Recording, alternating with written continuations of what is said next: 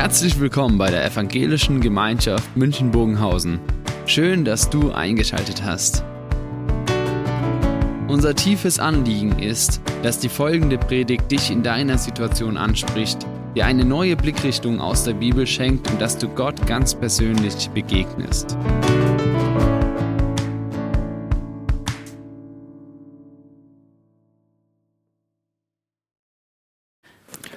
Ja, guten Morgen, liebe Gemeinde. Ähm, ich freue mich, dass ich auch heute predigen darf bei Ihnen. Ähm, ja, wenn ich hierher fahre in die Gemeinde, dann komme ich immer mit dem Auto über den Mittleren Ring und dann fahren wir mal am Seehaus vorbei. Ich weiß nicht, ob Sie das Seehaus kennen. Das ist eine Gaststätte im englischen Garten, eine eher gehobene, auch äh, preislich gehobene Gaststätte. Ich war da nur einmal und äh, daran muss ich immer denken, wenn ich da vorbeifahre. Das ist sehr, sehr viele Jahre her und da habe ich noch nicht in München gewohnt und habe mir auch äh, nie träumen lassen, dass ich hier mal wohne, vor allem nachdem ich die Rechnung gesehen habe, die ich Gott sei Dank nicht bezahlen musste. Und zwar war das eine Feier. Ich war da ganz neu in unserer Firma und äh, da gibt's immer so von Zeit zu Zeit so eine Begrüßungsfeier für alle Neuen und die war im Seehaus. Und so am Ende der Feier, nach ganz vielen Flaschen teuren Weins, sagt einer der Vorgesetzten zu mir, du Johannes, ich war dagegen, dass wir dich einstellen, weil du Christ bist. Und zwar deswegen, ich hatte schon mal einen Christ in meiner Firma und der war so nervig, der wollte immer alle bekehren. Und dieser Satz hat mir sehr zu denken gegeben, das merken Sie, das mache ich mir bis heute Gedanken auch immer wieder, wenn ich da dran vorbeifahre. Ich weiß nicht, wie der Bruder, der diesen Eindruck da hinterlassen hat, wirklich war. Ja, vielleicht war er ganz normal, hat ganz normal zum Glauben an Jesus eingeladen, was ich gut finde. Wir müssen ja auch immer bedenken, der Herr Jesus, den, den haben ja auch viele Leute abgelehnt, obwohl der sicher alles richtig gemacht hat. Aber vielleicht war er auch wirklich nervig und hatte eine negative Ausstrahlung. Ich weiß es nicht und äh, ich kenne ihn auch nicht. Aber ich habe mir die Frage gestellt und darum geht es eigentlich, was ist denn meine Ausstrahlung, was würden denn meine Chefs sagen, so jetzt nach zehn Jahren in der Firma, äh, äh, äh ja, und äh, ja, strahle ich Jesus aus, ja, das, was heute das Thema ist, spiegelt mein Leben Gott wieder. Und ich habe den Wunsch und das Ziel, ja, dass ich jemand bin, dass wir jemand sind, ja, die eine positive Ausstrahlung haben wo vielleicht die Chefs dann äh, in zukünftigen Bewerbungsgesprächen sagen, was, ein Christ sofort einstellen, ja, ehrlich, geradlinig, lügt, lügt mich nicht an, gibt Fehler zu, ist in Konflikten äh, vergebungsbereit, ja, ist fröhlich, freundlich, gütig, gut fürs Betriebsklima, den nehmen wir sofort. Ja. Aber es wäre ja toll, ne, wenn es so wäre. Also kurz, ich habe den Wunsch, dass, dass wir jemand sind, dass wir Leute sind, die einladend sind für ein Leben mit Gott, dass die Menschen was spüren von seiner Liebe, von seiner Güte, von seiner Herrlichkeit. Ja, auch wenn sie vielleicht nicht gleich Christ werden, wenn sie uns treffen, das ist sicher nicht so. In unserem heutigen Bibeltext hat auch der Mose was ausgestrahlt. Ähm, aber er hat es nicht von sich selber ausgestrahlt, sondern er hat äh, was wiedergespiegelt. Und das ist ein ganz großer Unterschied. Äh, und das ist so der Knackpunkt heute in der Predigt. Ich muss vorher noch ein bisschen was zur Vorgeschichte äh, erzählen, weil diese, dieser Predigtext heute ist ein ganz kleiner Ausschnitt aus diesem größeren Erzählung, wo das Volk Israel am, am Sinai ist. Und zwar geht es eigentlich damit los, dass das Volk Israel ganz, ganz viele Wunder mit Gott erlebt hat. Die waren in Ägypten und haben da Wunder mit vielen Wundern erlebt, wie Gott sie da rausgeholt hat aus der, aus der Sklaverei, hat dann mit großen Wundern erlebt, wie Gott sie durch dieses, an diesem Schilfmeer gerettet hat, haben mit großen Wundern erlebt, wie Gott sie in der Wüste mit Wachteln und mit Manna versorgt hat. Und dann kommen sie an dem Berg Sinai an. Und da redet Gott viel mit dem Volk durch Mose, aber auch das Volk erlebt viel von Gott. Ja, die sehen äh, Blitze, Donner, so einen Ton wie von einer Posaune. Sie hören Gott auch selber reden und sie bekommen dann die zehn Gebote und schließen mit Gott einen Bund. Und dann ist eigentlich diese Episode vorbei und der Mose geht nochmal auf den Berg zu Gott und äh, Gott selber schreibt diese zehn Gebote auf die Gesetzestafeln und so quasi als Abschluss, ja, so als, als, als Verschriftlichung von dem Ganzen, ja, wenn man am Schluss nochmal, wenn man sich einig ist, den Vertrag unterschreibt, sage ich mal. Und ausgerechnet in der Zeit, wo Mose auf dem Berg ist, fällt das Volk um und macht sich ein goldenes Kalb und tanzt darum und betet es an. Ein ganz desaströser Verrat. Ja, nach all den Wundern und Erlebnissen und so direkt nach diesem Bundesschluss. Man kann es vielleicht höchstens damit vergleichen, wenn jemand gleich in seiner Hochzeitsnacht seinen Partner betrügt. So ungefähr muss man sich das vorstellen. Ähm Und dann möchte Gott Schluss machen mit dem Volk und mit Mose neu anfangen. Aber Mose setzt sich für das Volk ein und es kommt zu einem Neuanfang. Und in dieser Situation bittet dann Gott, lass mich deine Herrlichkeit, äh, bittet Mose, sorry, bittet Mose Gott, lass mich deine Herrlichkeit sehen. Also Gott möchte Gott sehen. Bisher hat er nur seine Stimme äh, gehört, er hat Blitz, Blitze gesehen, Donner und so weiter, aber Gott selber hat er nicht gesehen. Und Gott erklärt ihm dann, dass er ihn nicht sehen kann, weil kein Mensch Gott das überleben kann, die Herrlichkeit Gottes zu sehen, sagt er. Aber trotzdem lässt er den Mose was erleben. Der Mose muss sich da in so einer Höhle verstecken und Gott geht an ihm vorbei in seiner Güte und hält seine Hand vor Mose, damit der Mose das irgendwie überlebt und dann im, wenn Gott vorbei ist, darf Mose so ein bisschen hinter ihm herschauen und von hinten ihn so ein bisschen anschauen. Und dann wird dieser Bundesschluss erneuert, es gibt neue Gesetzestafeln. Mose kommt wieder vom Berg runter und an der Stelle, da fängt jetzt unser heutiger Bibeltext an. Als Mose mit den beiden Tafeln den Berg Sinai hinabstieg, da wusste er nicht, dass sein Gesicht einen strahlenden Glanz bekommen hatte, während der Herr mit ihm sprach. Aaron und das ganze Volk sahen das Leuchten auf Moses Gesicht und fürchteten sich, ihm nahe zu kommen. Erst als Mose sie zu sich rief, kamen Aaron und die führenden Männer der Gemeinde herbei und redeten mit ihm. Dann kamen auch die anderen Israeliten und Mose gab ihnen alle Anordnungen weiter, die der Herr ihm auf dem Berg Sinai gegeben hatte. Als Mose ihnen alles gesagt hatte, verhüllte er sein Gesicht. So oft er ins Zelt ging, um mit dem Herrn zu reden, nahm er die Verhüllung ab. Wenn er dann herauskam, um den Leuten von Israel zu sagen, was der Herr ihm aufgetragen hatte, musste er sein Gesicht wieder bedecken, denn die Leute konnten das Leuchten auf seinem Gesicht nicht ertragen. So hielt Mose sein Gesicht verhüllt, bis er wieder zum Herrn hineinging, um mit ihm zu reden. Wir beten. Herr, wir danken dir für dein Wort. Und wir bitten dich, ja, dass ich es richtig auslege und dass auch du für jeden von uns, jeden von uns ansprichst und für jeden von uns heute auch eine Botschaft hast. Amen. Ja, also, äh, ich habe übrigens fünf, die Predigt hat fünf Teile. Ähm, Sie wissen ja, eine fromme Predigt hat drei Teile und eine ganz fromme fünf. Ja. ähm, das erste ist, lass mich deine Herrlichkeit sehen. Mose möchte Gott noch mehr erleben. Ja, und ob, obwohl, das, obwohl er schon so viel mit Gott erlebt hat. Ja, aber er sieht auf der einen Seite diese, Größe der Aufgabe, ja, das Volk ins neue Land zu führen und dann sieht er halt seine Realität und die Realität ist halt ein, ein Volk, das gleich beim ersten, äh, sage ich mal, gleich wieder umfällt und sich einen Götzen macht. Und in dieser schwierigen Lage, da wünscht er sich nochmal so eine besondere Vergewisserung, eine besondere Nähe, ja, einen besonderen Trost von Gott. Und ich kann das verstehen. Und Gott akzeptiert es auch. Das ist das Interessante, er geht auf Mose ein. Ich denke, dass dieser Wunsch, so dieses Gebet von Mose, Gott, lass mich doch deine Herrlichkeit sehen, äh, gib, mir, gib mir den Trost, gib mir die Vergewisserung, die ich brauche, die Nähe, die ich brauche. Dieser Wunsch ist für Christen normal, ist verständlich, ist erlaubt. Wir dürfen so beten und ich bete auch so äh, in Zeiten, wo es schwierig ist, wo ich Zweifel habe, wo ich merke, ich ich sehne mich nach Gottes Nähe, nach ne, seinem Trost, nach einer Vergewisserung. Und Gott schenkt seine Nähe. Ja, er schenkt sie dem Mose, er schenkt sie auch in der Bibel ganz vielen Leuten. Wir haben im Hauskreis ähm, die Predigt vorbesprochen, machen wir immer. Also ähm, zum Beispiel bei der Ver und haben das alles zusammengetragen hier bei der Verklärung Jesu. Da leben Johannes, Jakobus ähm, und Petrus was ganz Ähnliches, was auch sehr eindrücklich war, was er auch ähm, dann in ihren, im Evangelium und in ihren Briefen betonen. Ja. Oder die Hirten. Die Hirten ähm, in der Osternacht ersehen auch das strahlende Licht der Engel.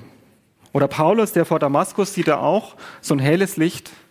Ähm, oder auch der Elias. Der Elias sieht jetzt kein Licht, aber er erlebt auch so eine ganz intensive Nähe mit Gott im, Leichen, im leisen Säuseln. Und Gott schenkt uns solche Momente auch manchmal uns. Ähm, ich musste an das Pro-Christ Hoffnungsfest im November denken. Da hat äh, die, die Predigerin Miham Kim Rauchholz erzählt, wie sie in so einer großen Notsituation ähm, Gott ganz intensiv erlebt hat und seine Nähe. Und das fand ich sehr eindrücklich. Ich musste an eine Situation in meinem Leben denken, wo das ganz ähnlich war, aber die ist auch schon sehr lang her. Ich war ein kleiner Student, vor über 20 Jahren ist das schon her. Man glaubt es nicht. Und ich war in Erlangen in meinem Studentenzimmer und es war so eine Situation, wo ich ganz verzweifelt und niedergeschlagen war, wo ich mich sehr ungeliebt und sinnlos gefühlt habe und, und wo ich auch sehr viel geweint habe, was ich eigentlich nie mache. Also sehr, sehr selten. Und in dieser schwierigen Situation, ich kann jetzt bildlich vor mich, wie ich auf dem Bett sitze, spüre ich plötzlich, wie Jesus da ist, ganz nah. Und äh, also ich habe jetzt kein Licht gesehen, aber ich habe irgendwie ganz deutlich gespürt, wie er da ist und wie er äh, ja, mich tröstet und umarmt und mir sagt, dass er mich bedingungslos liebt und gern hat und all meinen Mangel ausfüllt. Und es war für mich sehr eindrücklich. Ich habe es vergessen eigentlich, musste ich wieder dran denken im letzten Herbst. Man sollte sich mehr aufschreiben, habe ich mir gedacht. Ich denke aber meistens ist natürlich, dass Gott seine Nähe weniger spektakulär uns spüren lässt. Das ist klar, ja. Aber dass er zum Beispiel uns durch ein Bibelwort antwortet oder durch eine Predigt oder äh, dass wir seine Nähe im Abendmahl spüren oder im Lobpreis oder irgendwie anders. Gott schenkt seine Nähe, aber wir müssen natürlich auch einschränkend sagen, besondere Erlebnisse bleiben selten. Das ist natürlich auch bei den Geschichten in der Bibel so. Die allermeisten biblischen Figuren haben so intensive äh, Erlebnisse auch nicht. Ja. Und äh, niemand hat Gott je gesehen, steht in der Bibel. So eine ganz unmittelbare Gotteserlebnis, wo alles für immer klar macht, gibt's auch nicht. Ja, es bleibt immer ein Geheimnis. Es bleiben immer Zweifel. Es bleibt immer ein Glaubensschritt dran zu bleiben. Und es liegt in Gottes Hand, wie und ob er sich zeigt. Und wir müssen oft länger warten, bis er sich zeigt. Und vielleicht dieses Gebet, lass mich doch deine Herrlichkeit sehen, sehr oft beten. Aber ich bin davon überzeugt, dass das Gebet normal ist, unerlaubt und dass wir so beten sollten, wenn wir uns danach sehnen.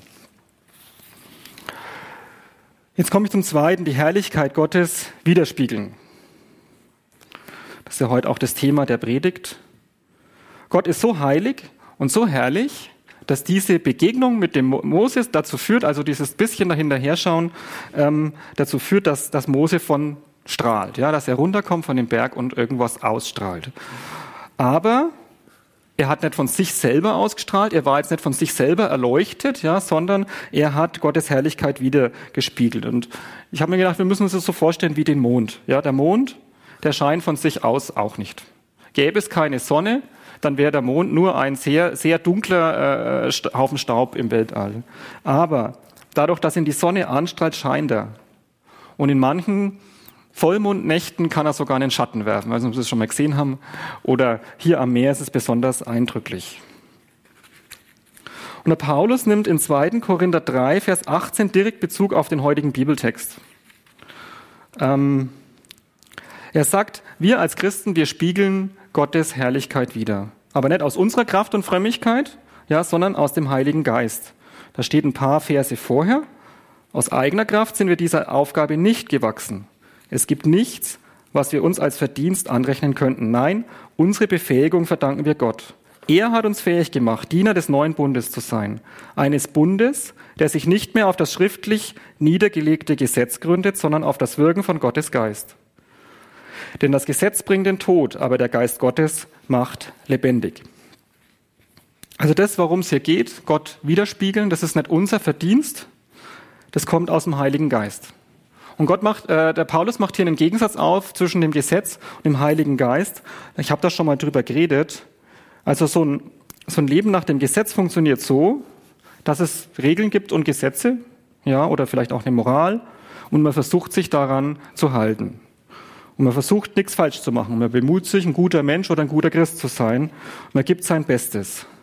Und ich möchte auch niemand, äh, der das so, äh, so tut, äh, da seine Bemühungen, seinen persönlichen Erfolg absprechen. Trotzdem, Paulus sagt, wir sind dieser Aufgabe nicht gewachsen, ja, ähm, ein solches Leben zu führen. Und meine Erfahrung und Überzeugung ist, dass eben ein gesetzliches Leben ein regelorientiertes, gesetzliches oder vielleicht auch moralisch orientiertes Leben führt oft dazu, zur Überheblichkeit auf der einen Seite und Abwertung der anderen, weil man selber ja das so richtig und gut macht. Gleichzeitig auch doch irgendwo zu so einem Dauergefühl der Unzulänglichkeit, weil man natürlich zwangsläufig immer an den eigenen Ansprüchen scheitert. Ähm Und dann oft vielleicht auch dazu, dass natürlich aus der Not, dass man an seinen eigenen Ansprüchen scheitert, ähm, dass man scheinheilig wird. Ja, weil es nicht anders geht. Ja. Ist auf jeden Fall ein Leben, ist nicht das Leben, die Herrlichkeit Gottes äh, wiederzuspiegeln, die hier gemeint ist, sondern Paulus schreibt hier im Gegensatz dazu das Leben aus dem Heiligen Geist. Und das ist so, dass der Heilige Geist seine Früchte schenkt, dass er uns verändert und prägt aus der Kraft Gottes heraus. Und vor diesem Hintergrund sagt dann Paulus in Vers 18, wir alle aber stehen mit unverhülltem Gesicht vor Gott und spiegeln seine Herrlichkeit wider. Der, der Herr verändert uns durch seinen Geist, damit wir ihm immer ähnlicher werden und immer mehr Anteil an seiner Herrlichkeit bekommen. Also, Gott strahlt uns an mit seiner Herrlichkeit, mit seiner Liebe, mit seiner Vergebung, mit seiner Güte, Treue und Barmherzigkeit. Und durch seinen Heiligen Geist spiegeln wir dann die Herrlichkeit wieder, indem wir, ja, der Heilige Geist uns seine Früchte schenkt, wachsen lässt, indem wir andere lieben können, indem wir uns freuen können über unseren Gott. Ja, der Heilige Geist lässt Friede, Geduld, Freundlichkeit, Güte und Treue wachsen. Wir spiegeln seine Herrlichkeit wieder, indem wir eine lebendige Hoffnung haben, wo äh, Christiane vorhin ganz eindrücklich erzählt hat äh, von dem Mann und indem wir in Jesus verankert sind. Das dritte. Lasst euer Licht leuchten vor den Leuten. Also der heutige Bibeltext erzählt jetzt ganz kurios irgendwo, dass Moses sein Gesicht verhüllt hat. Da steht, denn die Leute konnten das Leuchten auf seinem Gesicht nicht ertragen. Jetzt könnte man ja übertragen auf meine Geschichte vom Anfang, wo ich erzählt habe von dem, äh, von dem Bruder, der da den, den ungünstigen Eindruck hinterlassen hat, sagen, also wenn das so ist, dann erzähle ich auf der Arbeit lieber gar nicht mehr, dass ich Christ bin. Ja, das ist, ist eigentlich mir dann lieber. Ich fühle mich ja gar nicht so vorbildlich, ja, und das sind wir von uns auch aus nicht, ganz klar, sind wir nicht. Und da ist es doch für, eigentlich für das Evangelium besser, wenn ich nicht sage, dass ich Christ bin in meiner Arbeit. Ja, und am Schluss ende ich dann noch als negatives Predigtbeispiel. Das will ich nicht. Und dagegen steht hier die Bibelstelle aus Matthäus 5, die ich hier zitiere, wo Jesus sagt, ihr seid das Licht der Welt. Eine Stadt, die auf dem, einem Berg liegt, kann nicht verborgen bleiben. Auch zündet niemand eine Lampe an und stellt sie dann unter ein Gefäß. Im Gegenteil, man stellt sie auf einen Lampenständer, damit sie allen im Haus Licht gibt. So soll auch euer Licht vor den Menschen leuchten. Sie sollen eure gute Werke sehen und eurem Vater im Himmel preisen. Also wir sollen unseren Glauben, unsere Hoffnung, die Herrlichkeit Gottes nicht verstecken, sondern zeigen. Christen, Christsein ist eine öffentliche Sache. Das ist ganz klar. Aber klar ist auch, dass wir es natürlich in einer guten und schlechten äh, Art und Weise zeigen können, unser Christsein. Und ähm, ich glaube, dass wir in unserer Tradition einige negative Angewohnheiten oft hatten und, ähm, und möchte es ein bisschen ausführen. Ich denke, schlecht ist, schlecht ist sicher, wenn wir die bedingungslose Gnade und Liebe Gottes selber nicht verstanden haben oder aus den Augen verloren haben. Und und im Inneren vielleicht gar nicht glauben und annehmen können, ja, wenn wir selber eigentlich gar nicht glauben, dass Gott uns liebt. Und wenn das so ist, oder dass er uns wirklich vergibt, ja, und wenn das so ist, dann, werd, dann, dann, dann, dann werden wir die Freude der Vergebung nicht erleben und nicht mehr erleben, ja, und, und, und werden vielleicht ein Christsein haben, das verkrampfter wird oder drüber oder freudloser. Schlecht ist, wenn uns andere Menschen so erleben, dass wir immer die sind, die den moralischen Zeigefinger erheben, ja, und die irgendwie so das Gefühl haben, ich weiß, ich glaube, das ist heute nicht mehr so, äh, aber früher waren, gerade in unserer Tradition, waren wir oft so, ja, dass wir die waren, wo man das Gefühl hatte, Christsein ist irgendwie das, was man nicht darf, ne, das ist Christsein. Und es muss irgendwie eine ganz säuerliche Sache sein mit dem, mit dem Glauben. Und das ist schlecht, weil es stimmt nicht. Ja. Schlecht ist natürlich auch, auch logisch, ja, wenn wir lieblos, unversöhnlich, gemein und unbarmherzig sind. Das alles lese ich im Neuen Testament nicht. Im Umgang mit, mit den Menschen. Lese ich da nicht. Da wird zwar auch ermahnt, bei Paulus oft, aber äh, nur innerhalb der Gemeinde. Müssen Sie mal lesen. Ähm, da steht nie ermahnt, äh, die Nichtchristen auf eurer Arbeit, äh, wenn sie sündigen. Ähm, und auch das muss natürlich liebevoll und hilfreich sein. Das sind wir uns ja auch im Klaren. Ja, sonst funktioniert es nicht. Ja, was bedeutet es denn im Positiven, die Herrlichkeit Gottes wieder zu spiegeln? Ja, den Heiligen Geist und seine Früchte habe ich schon genannt. Liebe, ein liebevoller Umgang mit den Menschen, Freude, Friede, Geduld, Freundlichkeit, Güte, Treue, Sanftmut, Keuschheit. Ja, den Nächsten lieben, den Feind lieben. Ja, oder dass wir vielleicht auch auf Jesus sehen, wie er mit uns umgeht und auch so mit den Menschen umgehen, das widerspiegeln, ihnen vergeben, anstatt ihnen ihre Sünde nachzutragen ja, vielleicht auch ihre Sünde. Ich denke mal manchmal in der Arbeit, wenn ein anderer einen Fehler hat, das nicht unbedingt an die große Glocke hängen, sondern ihm helfen, den zu beheben. Das, äh, ja. Für die Bereitsein zur Versöhnung, Fehler zugeben, denke ich, ist auch wichtig. Da können wir einen großen Unterschied machen. Tun sich viele Menschen schwer. Äh, was auch klar ist, wenn man die Vergebung irgendwo nicht hat, für die Menschen da sein, ihnen in ihrem Elend helfen. Ja, und durchaus über unseren Glauben reden, denke ich, zum Glauben einladen, das gehört sicherlich äh, dazu, zum Licht sein, aber natürlich in einem Rahmen, in dem das passt, äh, wo es nicht aufdringlich und nervig ist. Das ist sicherlich nicht leicht. Äh, und immer wieder ein Gebetsanliegen, dass Gott uns zu Menschen macht, die, die den Glauben nicht verstecken auf der einen Seite und gleichzeitig natürlich auch keinen auf die Nerven gehen, weil wer genervt ist, äh, bekehrt sich, also kommt nicht zum Glauben, glaube ich. Ja, also das ist logisch. Vielleicht hilft dieser Gedanke, dass wir mehr unseren Glauben, unsere Hoffnung bezeugen, ja, nach dem Motto, ich rede drüber, was Jesus in meinem Leben gemacht hat, was Jesus mir bedeutet, äh, äh, wie ich Jesus im Alltag erlebe, und, und weniger, äh, was, was er jetzt bei dir tun könnte, wenn du denn Christ wärst. Was wahrscheinlich stimmt, ja, aber das ist immer übergriffig, ja. Das ist immer ein bisschen übergriffig. Das vierte. Wie können wir das umsetzen? Wie können wir jetzt das umsetzen? Das war jetzt sehr viel. Ja. Also das erste ist, denke ich, dass wir auf Jesus schauen, ja.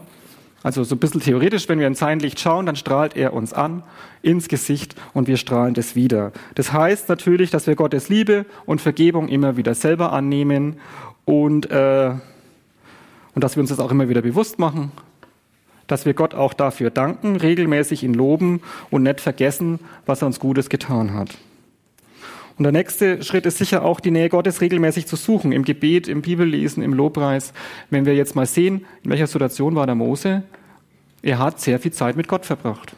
Er hat sehr viel Zeit mit Gott verbracht. Er hat mit ihm ja auch gerungen, er hat sich ausgetauscht, er hat mit ihm diskutiert, würden wir heute sagen. Und diese Nähe hat ihn geprägt und die prägt uns auf jeden Fall auch, wenn wir sie mit ihm verbringen. Und zuletzt denke ich doch schon auch, dass wir uns und Gott die Frage stellen können, regelmäßig, ja, was muss sich ändern noch in meinem Leben? Wo sind Sachen im Argen? Man kann sich schon mal die Frage stellen, wie bin ich auf der Arbeit, ja? Und, und wo, wo passt was nicht, ja? Vielleicht bin ich lieblos, vielleicht bin ich nicht vergebungsbereit, vielleicht bin ich streitsüchtig, ja? Und dass wir äh, dann Der Weg mit dem Heiligen Geist ist natürlich der, dass wir Gott um Vergebung bitten, um Neuanfang und dass wir ihn bitten, dass er uns ändert durch seinen Heiligen Geist. Ja? Nun nicht krampfhaft versuchen, uns selber zu ändern. Dass wir ihn bitten, dass er uns die Kraft gibt zur Veränderung. Und ich bin davon überzeugt, das ist eine lebenslange Übung und Aufgabe als Christ. Das ist was, was wir ja immer wieder tun und oft an der gleichen Stelle, manchmal jahrelang an der gleichen Stelle, das ist ja auch klar. Ähm, und der Heilige Geist wird uns auf dieser Erde leider nicht äh, perfekt machen. Also dieses Vergebung, Neuanfang, Gott um Veränderung bitten, ist, denke ich, bei uns eine ganz regelmäßige Geschichte, zumindest bei mir. Genau.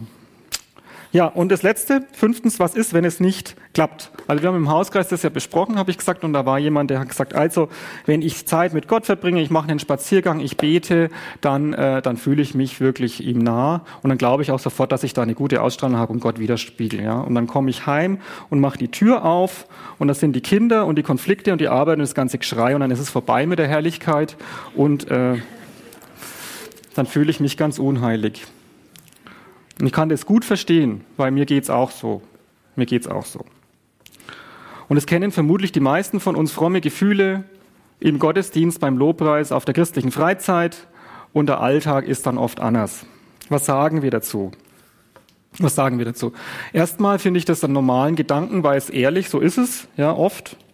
Und ehrlich ist, ja, dass wir hier auf dieser Erde nie irgendwie eine, eine, Perfektion erreichen können. Das ist immer sehr gebrochen. Auch dieses ganze Thema heute, dieses Widerspiegeln von Gottes Herrlichkeit, ist immer Stück, Stück, ja, teilweise, ja. Und es ist auch ehrlich, dass sich unser Leben nicht immer so heilig anfühlt, wie es in der Bibel oft beschrieben wird. Aber ich möchte dagegen ein paar Aber setzen. Das erste ist, unser ganzes Leben auf der Erde steht immer unter der Vergebung Jesu, auch als Christen, ja. Immer unter der Vergebung Jesu. Und wir stehen unter dieser Vergebung Jesu jeden Tag und alles, was nett funktioniert, steht unter dieser Vergebung Jesu. Und das ist viel, ja. Und es ist auch nicht so, möchte ich ausdrücklich sagen, ja, man kommt ja manchmal so den Eindruck, Mai, wenn ich anfange im Christsein, dann muss ich Jesus fünfmal am Tag um Vergebung bitten und dann so nach 20 Jahren einmal am Tag und dann so mit 60, 70 dann vielleicht nur noch einmal im Monat, ja. Und ich denke, und dann merke ich plötzlich, es stimmt nicht, weil dann bin ich schon 40, ich bin jetzt 45 und ich muss trotzdem fünfmal am Tag um Vergebung bitten. Ja? Ähm, so ist es natürlich nicht. Äh, wir brauchen Jesu Vergebung immer zu 100 Prozent und es geht nicht darum, äh, perfekter zu werden, sondern mit ihm auf dem Weg zu bleiben. Ich sage das später nochmal. Ähm, und da, wo es nicht funktioniert, wo wir Gottes Herrlichkeit nicht so widerspiegeln, wo es gut wäre, das steht unter der Vergebung Jesu. Zweitens, wir müssen es vielleicht gar nicht äh, selber feststellen, ob wir Gottes Herrlichkeit widerspiegeln. Im Bibeltext heute war es ja auch so, als der Mose vom Berg runterkommt, da, äh, da weiß er das gar nicht, dass er erstrahlt. Also interessant, ne? der merkt es selber gar nicht. Ich habe mich gefragt, mich gefragt, wie es dann war, weil er war ja auch nachts am Berg, also der Strahl war irgendwie, haben den nur die anderen, ich weiß es nicht, ich war nicht dabei. Ja? Es war irgendwas Übersinnliches auf jeden Fall. Ähm, und vielleicht ist es manchmal auch ganz gut, äh, äh, wenn wir das selber gar nicht merken, dass wir nicht zuletzt stolz werden und sagen, ja, super, jetzt bin ich schon so weit. Das soll ja nicht passieren. Ähm, und ich habe ja vorhin gesagt, ich finde es gut, wenn man sich selber die Frage stellt, wie, wie wirke ich auf andere, wo, wo ist da vielleicht noch ein, was ist der nächste Schritt in meinem Leben. Aber ich glaube, was falsch ist, ist so eine Gesamtevaluation anzustellen. Ja, ich bin jetzt bei 50, 60, 70 Prozent oder, und die Macht kann uns ja nur frustrieren. Und das ist auch nicht nicht die, die, die, die Intention in der Bibel. Also ich denke, ich, ich will es mal so ausdrücken. Christsein ist ein Weg.